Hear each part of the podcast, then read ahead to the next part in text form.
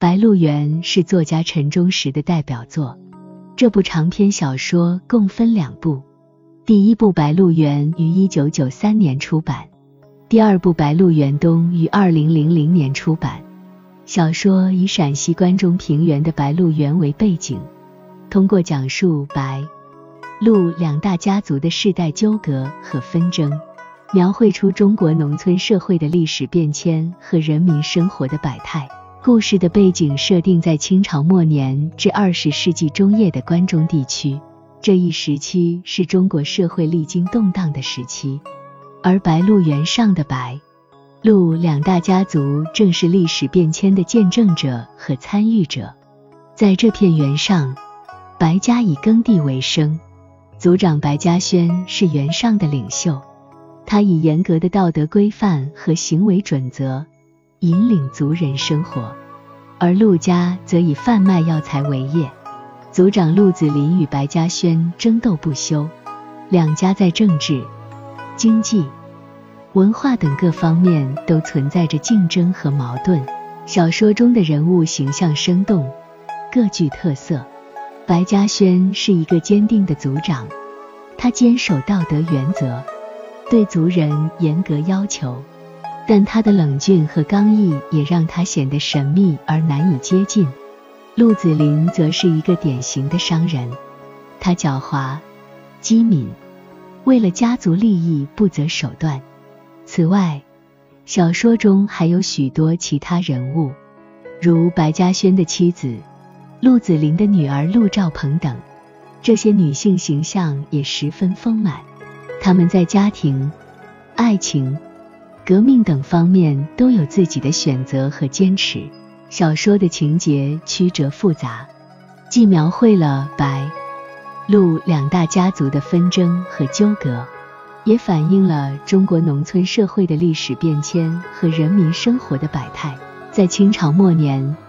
白鹿原上的农民反抗封建压迫的故事，是整个中国农民反抗封建压迫的一个缩影。二十世纪二三十年代，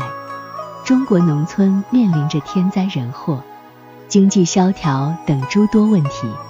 而白鹿原上的农民也经历了种种困境。在这样的背景下，白、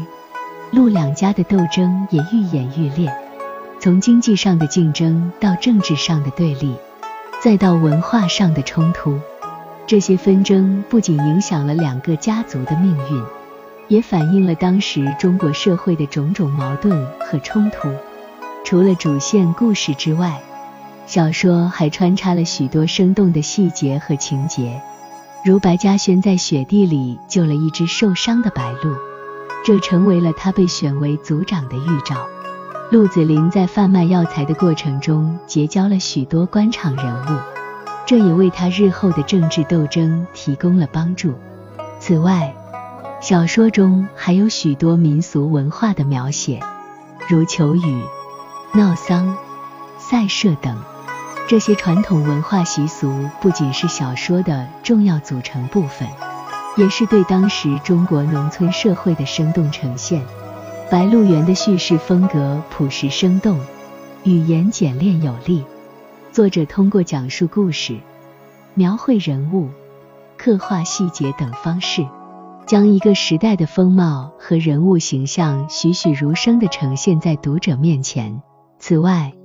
小说还充满了哲理和思辨，作者通过对历史、文化、人性等方面的探讨，揭示了当时中国社会的种种问题和矛盾，同时也表达了对未来的希望和期待。《白鹿原》是一部具有深刻思想和强烈现实意义的文学作品，他通过对白、鹿两大家族的世代纠葛和纷争的描绘。揭示了当时中国社会的历史变迁和人民生活的百态，同时，小说中的人物形象和情节也充满了生命力和感染力，使得这部作品具有很高的文学价值和阅读价值。